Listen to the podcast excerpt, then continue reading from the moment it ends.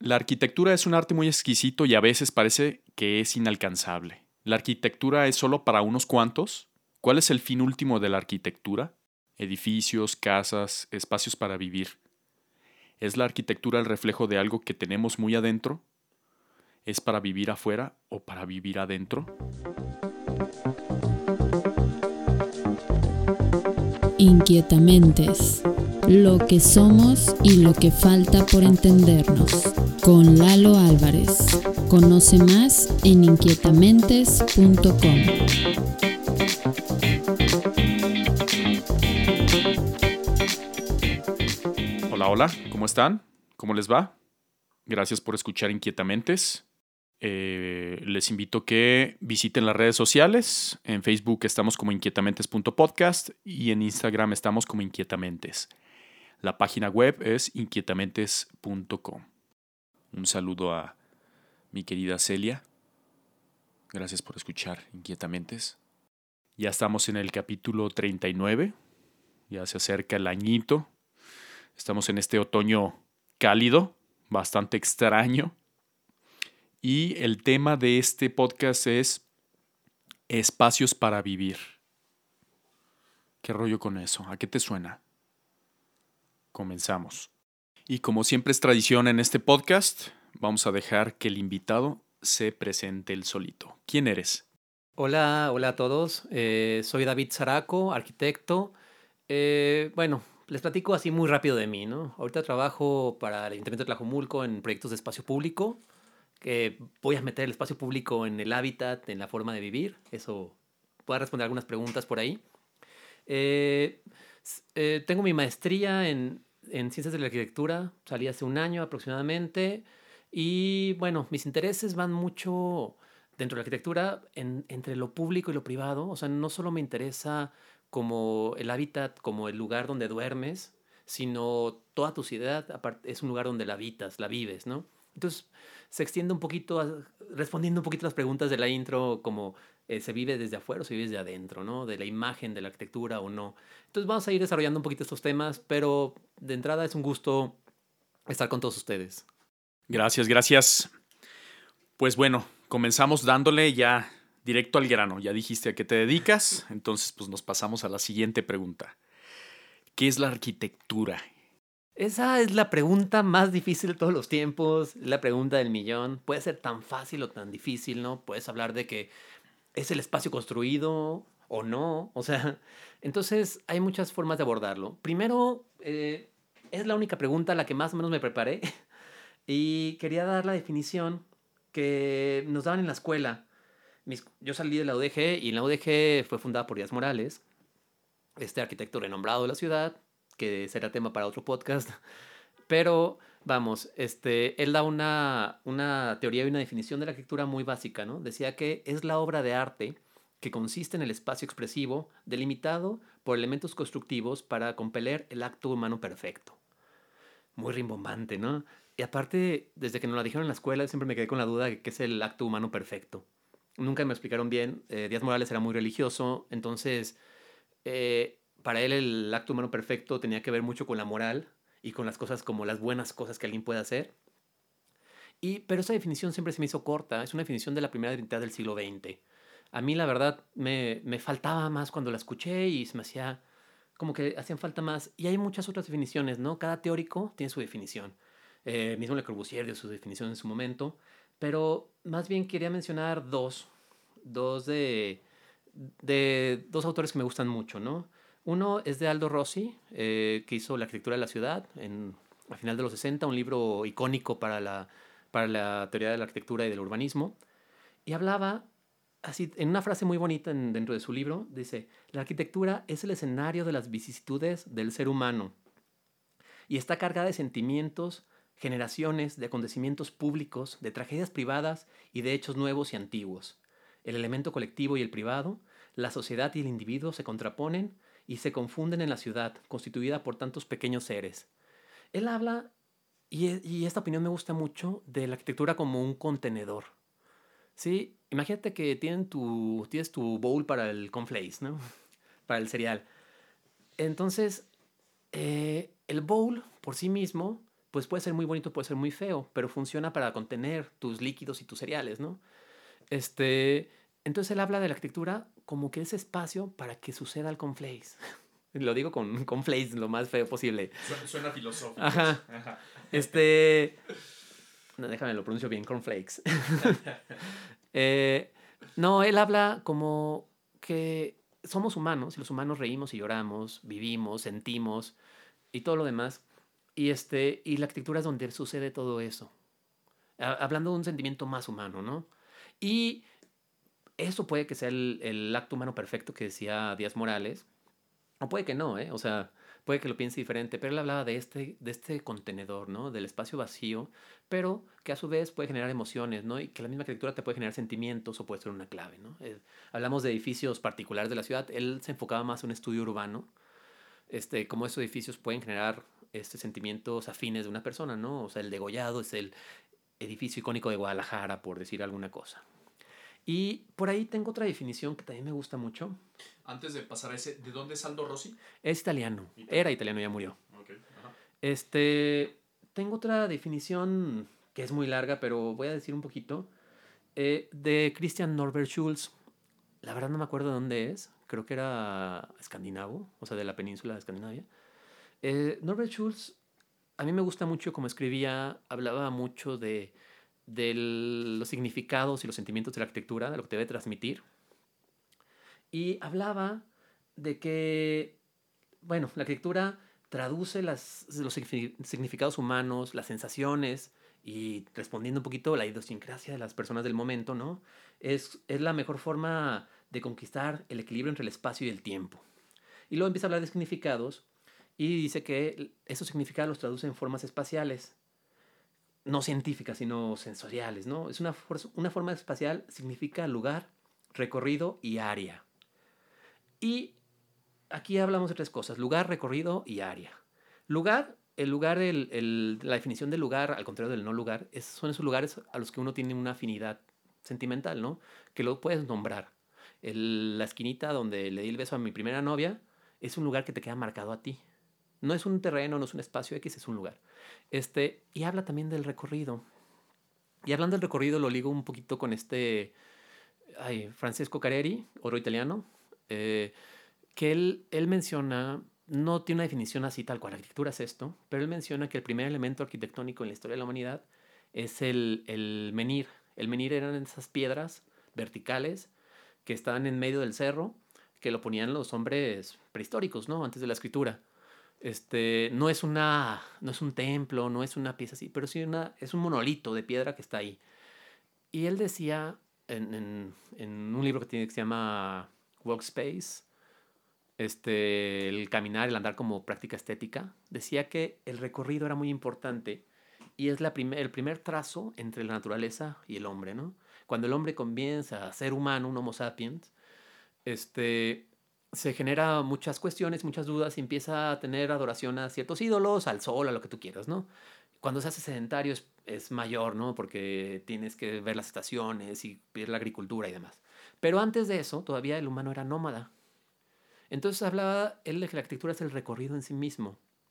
Y ellos, al poner estos menires en medio del, del espacio, en medio de la nada, en medio de lo salvaje, pone como la primera fuerza de voluntad eh, humana y ese recorrido, porque los menires eran algo, ¿no? Eran una seña, era, indicaban un camino, era un lugar de oración, eran algo, no eran piedras nomás. No, no era solo como para brújula, ¿no? Ajá. Era también como para rituales o algo. Sí, tanto que muchos están marcados con petrograbados de gente adorando al sol, de gente haciendo alguna alabanza, tienen animales que para ellos podían ser fantásticos o no pero señalaban algo más que un simple hito en el espacio, ¿no? Eran que una simple mojonera, por así decir, ¿no? Marcaban algún sentimiento. Y lo importante, y lo que menciona mucho este autor, es el recorrido hacia él. Eh, eh, que esos menires o estos monolitos, tú los caminas, o sea, tú ibas a caminar en una línea recta, a lo mejor te desviabas del camino, a lo mejor no, pero el recorrido en sí mismo es una obra de arquitectura él lo menciona de esta forma, ¿no? Porque ya son recorridos conscientes, con algún objetivo claro, que delimitan un espacio en particular, ¿no? El menir por sí mismo delimita un espacio en particular en su entorno. Entonces, más como bien interesante esta postura este, pensando en, en esto, ¿no? En qué es la arquitectura. De ahí en más es una definición bien difícil de dar porque hay tantas opiniones y tantos arquitectos que han escrito del tema. Eh, pero lo que sí, por ejemplo, hablando de Díaz Morales otra vez, es que la definición va evolucionando y se va complementando. Eh, para mí, ¿qué es la arquitectura? Híjoles, es un poquito de todo lo que les he dicho. Es, sí coincido que es, que, coincido que es un contenedor, eh, pero por ejemplo, ha ido más al espacio virtual, ¿no? O sea, el Minecraft, que no lo juego, pero lo he visto, es un juego sorprendente donde puedes hacer cosas, digo, sorprendentes, ¿no? O sea, y eso lo hace mi sobrino que tiene, no sé, 12 años y se pone a jugar Minecraft todo el día y hace una estructura súper bonita donde entras, tienes una actividad humana que es el videojuego.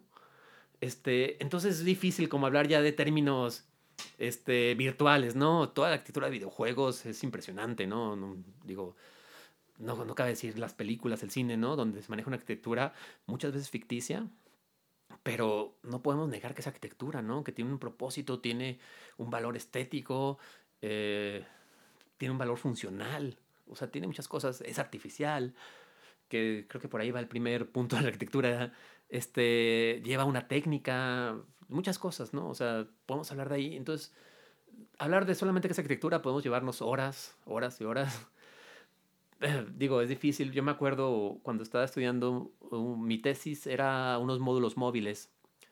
Siempre me gustó la arquitectura efímera, me llama mucho la atención. Eh, y eran unos módulos móviles de apoyo por la vía recreativa. No, se realizaron, o sea, fue mi proyecto de tesis. Y me acuerdo que un profe me dijo, eso no es arquitectura. El profe muy profesional me dijo, está muy bien tu trabajo, tu proyecto, no te voy a rechazar, pero para mí esto no es arquitectura.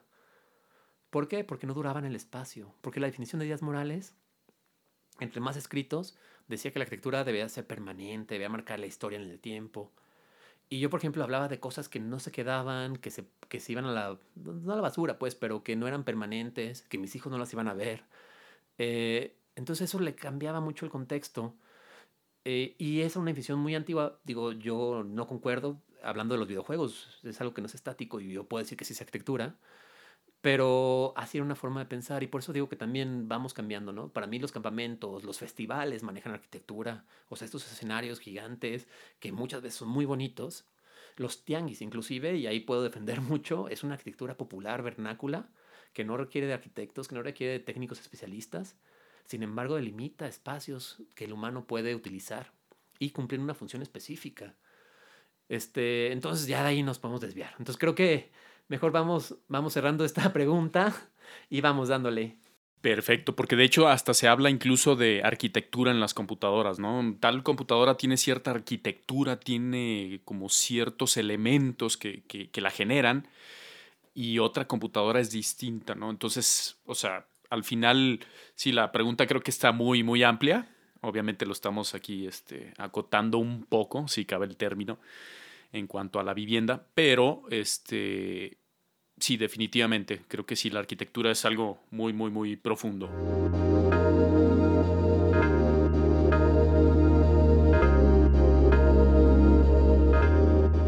Muy en específico, según tu perspectiva, ¿cuál es así el fin último de la arquitectura? Híjole, eso es. Volvemos a las mismas preguntas abiertas, difíciles. Eh, pero el fin de la arquitectura es ser habitada desde mi punto de vista. Hay, hay una problemática bien fuerte con, con los edificios estos de eh, hechos para, para exposiciones internacionales o para olimpiadas o para mundiales, ¿no? No es el caso de Beijing, pero... ¿Estadios? O... Estadios, ajá. Ahorita tengo muy claro el complejo olímpico de Atenas. Atenas fue en el 2000, ¿no? Las olimpiadas, o por ahí, no me acuerdo bien la fecha. Sí, ni yo, pero sí, por ahí. Este, y justo estaba revisando cosas que, que ver en Atenas y qué sé, si voy a Atenas, qué puedo ir a visitar y todo esto. Y dije, ay, pues sí, son de Calatrava, arquitecto famoso, wow. Y luego busqué internet y están abandonados. Abandonados, gran, gran parte del complejo, desde hace años. Desde hace años, desde hace 10 años. Y luego ves el, el complejo, no sé, de la Expo Sevilla del noventa y tantos está subutilizada completamente. Eh, digo, no estoy seguro si el de Beijing, pero me parece este nido de pájaro que fue muy famoso, el estadio, creo que también, también está subutilizado. ahora, no, no estoy seguro, digo, no me consta, pero sucede muchas veces que esa arquitectura espectacular, gran, grandiosa, grandísima, de repente ya no se utiliza. Entonces. Incluso aquí localmente, ¿no? Los panamericanos. Ah, claro, los panamericanos son un ejemplo similar, ¿no? Que sí están proyectados para convertirse en departamentos, pero no funcionaron bien, porque. No, por muchas cosas, no vamos a ponernos a criticar ese proyecto. Eh, pero entonces, esa arquitectura. Ay, me pregunta si es buena arquitectura o mala arquitectura. Híjoles, a lo mejor me puede gustar el proyecto o no. A lo mejor puedo decir que te decía Calatrava, arquitecto famoso, wow, es lo mejor de bla, bla, bla. Este, pero el hecho de que ahorita están abandonados, me, me da la impresión de que no cumple ese fin último, ¿no? Pero a lo mejor su fin último fue ser ocupados durante las Olimpiadas y ya. Entonces, a lo mejor esa arquitectura efímera, hecha con materiales perennes, que hay una contradicción, pero hay que verlo así, ¿no? O sea, debemos de pensar, tratar de juzgar lo menos posible para ser más objetivos, pero ahí hay una contradicción en los términos, ¿no? Haces una estructura súper grande, fuerte, resistente, que solamente se utiliza muy poco tiempo. Entonces, su fin último de ese objeto en particular fue nomás ser útil para los Juegos Olímpicos. Que de hecho ahí pudiera ser o un espacio habitable o que sería un monumento y ya. No sé, o sea, está difícil la pregunta, ¿no? Y, y por ejemplo, hay pregunta, ¿un monumento es arquitectura o no? Pues digo, a lo mejor el monumento en sí mismo no, pero lo que sucede alrededor de él sí. ¿Sí? O sea, no solamente el monumento va aislado en medio de la nada, que aún así también, volviendo al menir, es arquitectura, pero también la plaza, el pedestal, el cómo lo ves y todo esto puede llamarse arquitectura, la ambientación alrededor. Entonces, para mí es el hábitat, ¿no? Que la arquitectura se habite de alguna forma. ¿La arquitectura ayuda a vivir desde adentro y desde afuera de la persona o es una u otra? Híjoles, ahí tengo que hablar de Barragán. Barragán, el gran arquitecto mexicano, tapatío. Bueno, eh, ¿Está sobrevalorado Barragán? No. Sí, sí, sí desde mi punto de vista sí era un genio. Yo en la escuela me harté de él y dije, ay, ¿por qué lo ven tanto? Bla, bla, bla, ya es como es uno de odioso de estudiante. Pero poco después lo revaloricé y dije, no, es que sí era muy bueno. El tipo sí era místico. O sea, su arquitectura es mística desde mi punto de vista y eso está muy, muy interesante. Eh, y Barragán escribió muy poco y habló muy poco, ¿no? Eh, no era teórico. Sin querer, teorizó y puso muchos fundamentos bien padres de la arquitectura, pero no los dijo. O sea, no tiene escritos, no tiene documentos de él, algunas entrevistas, pero realmente su único documento es la entrevista que le hicieron cuando ganó el Pritzker, en el 84 me parece. Y hay una parte que se hace muy chistosa, que sin querer critica a otro arquitecto, que es Philip Johnson, eh, para darte una, un resumen muy básico, Philip Johnson tiene una casa que es la casa de cristal, que es un cubito, era su casa estudio, un cubito con todas las paredes eran de cristal y el único volumen sólido era un cilindro al centro que tenía el baño y la chimenea. No lo estaba la cama, otro lado estaba el comedor y así. Era para él viviendo solo, ¿no? Y Barragán no dice que es su casa, pero dice, fui a visitar la casa de un amigo arquitecto y, híjoles, no me gusta, bueno, no lo dice así, no me acuerdo las palabras exactas, pero él dice, ay, a mí me hace falta, lo que le falta a esa casa es cobijo. este, cuando uno va a un lugar abierto, te sientas junto al árbol, no te sientas en medio de la explanada. Entonces ese árbol de alguna forma te cobija. Eh, las piedrotas, ¿por qué no son las piedrotas de Tapalpa? Porque es un elemento referente, ¿no? Es un hito, forma un lugar y aparte de alguna forma te envuelven o te subes a ellas o estás a un lado. Entonces, no, no dejamos de ser hombres de las cavernas. Entonces nos gusta que la, que la arquitectura nos cobije de cierta forma. Pero eso solamente hablando de donde vives tal cual, donde duermes y donde comes y donde vas al baño. Pero también, por ejemplo, el espacio público, las plazas, las esplanadas, pues también son arquitectura. Entonces eso se vive desde afuera. Eh, actualmente, desde hace unos años para acá, pues, con el tema de la imagen, la arquitectura está muy, muy fotogénica, ¿no? Se ha hecho arquitectura para verse, no para vivirse, desde mi punto de vista. Y la arquitectura... ¿Se contraponen? Sí. ¿El vivir y el solo verse? Sí. ¿Lo estético de lo funcional? Sí. Este, y para mí el ejemplo es Barragán. ¿A, pesar de Bauhaus? Este, a pesar de Bauhaus, es que nunca había, nunca había habido, perdón las frases, una cantidad de imágenes tan fuerte como ahora, ¿no? Ahora hay demasiadas imágenes, demasiado mediático todo, todo mundo ve.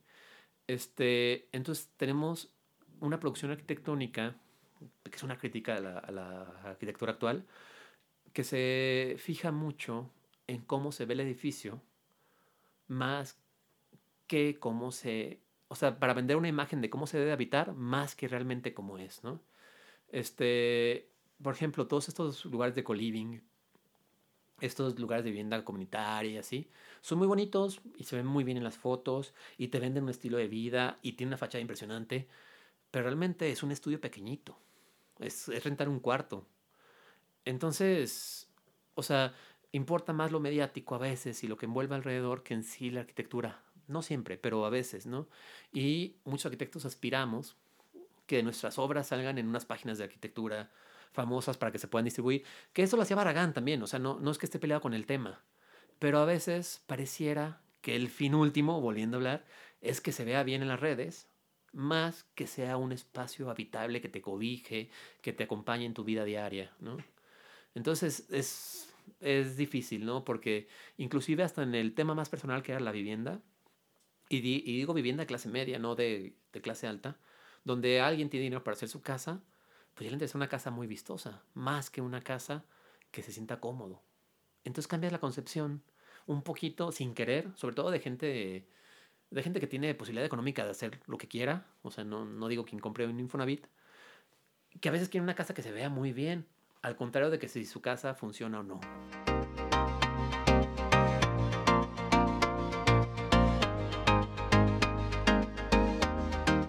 Ahorita hablaste de estudios, utilizas mucho la palabra estudios. ¿Estudios te refieres a proyectos?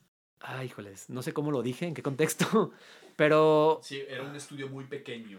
No, me refería a una, una, habitación estudio, ¿no? Que es como un salón. Ah, tal cual, porque también lo mencionaste cuando estabas hablando de un espacio más amplio y el estudio que implica todo eso. Lo pensé que era como proyecto. Ah, creo que lo mencioné en dos contextos diferentes, ¿no? Hablaba de estudio, eh, el estudio alrededor es como la investigación del elemento, o el estudio habitable es como un estudio, una habitación estudio, es una cama con cocineta y, y ya, ¿no? A ver, David, ¿qué proyectos te laten más? ¿Y por qué? Híjoles, es, es, una cosa bien, también bien difícil. He visto muchos proyectos que me fascinan, he visto proyectos que me chocan.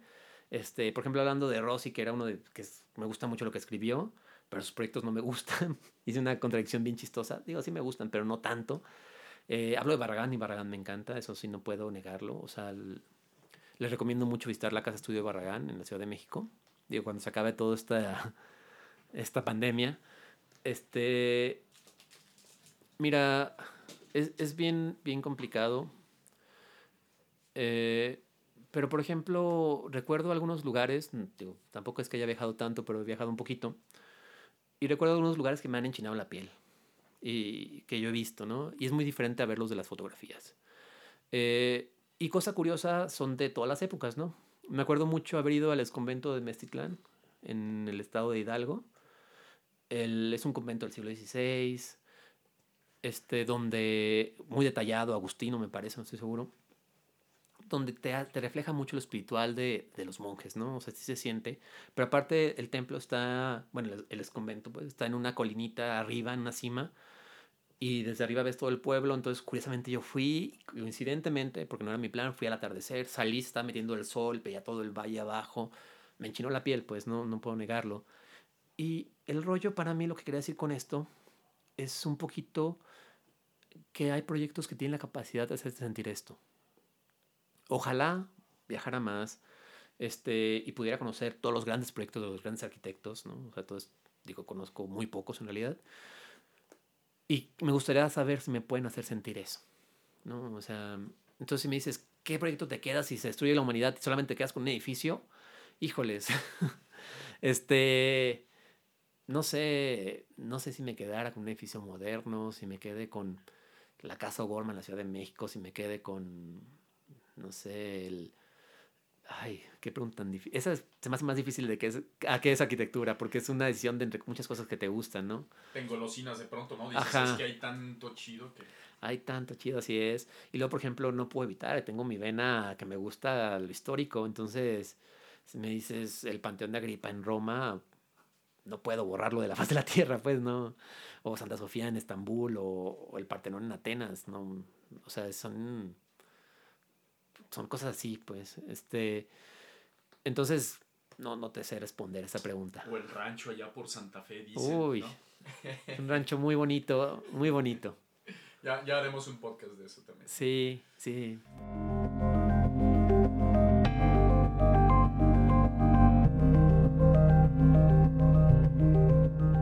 ¿Por qué da la impresión de que la arquitectura es cara o realmente es cara? ¿Tiene que serlo caro?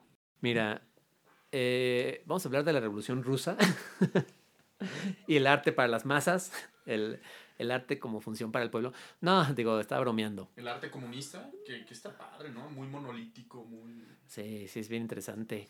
A mí me gusta mucho sobre todo el arte de la primera etapa del, de la Revolución Rusa, el constructivismo, se me hace bien interesante. Pero no, creo que nos salimos de tema. eh, mira, el, el tema es que antes, todavía, pero antes más, hablando del siglo XIX para atrás, quien podía encargar algo la arquitectura era muy cara, pero no precisamente porque siempre existe la arquitectura vernácula. La arquitectura vernácula nos referimos a la arquitectura que hace la gente sin conocimiento. Entonces vas a los pueblos y tienes una arquitectura muy bonita, muy bonita, de una factura preciosa, donde los valores son distintos, ¿no? La ornamentación o los materiales caros no están al, pie, sino es adobe y piedra y cal y canto y, y ya. Pero sin embargo te genera una atmósfera y un ambiente y una paz en esos portales, en los patios centrales y demás, ¿no? Que, que se puede hablar de eso. Pero digamos que quien tenía dinero para contratar a un arquitecto y hacer lo que el arquitecto decía es alguien que tenía dinero. Entonces hablamos, por eso decía la revolución rusa, ¿no? De los burgueses, de la nobleza y de este rollo. Y se genera una idea de que la arquitectura debe ser cara.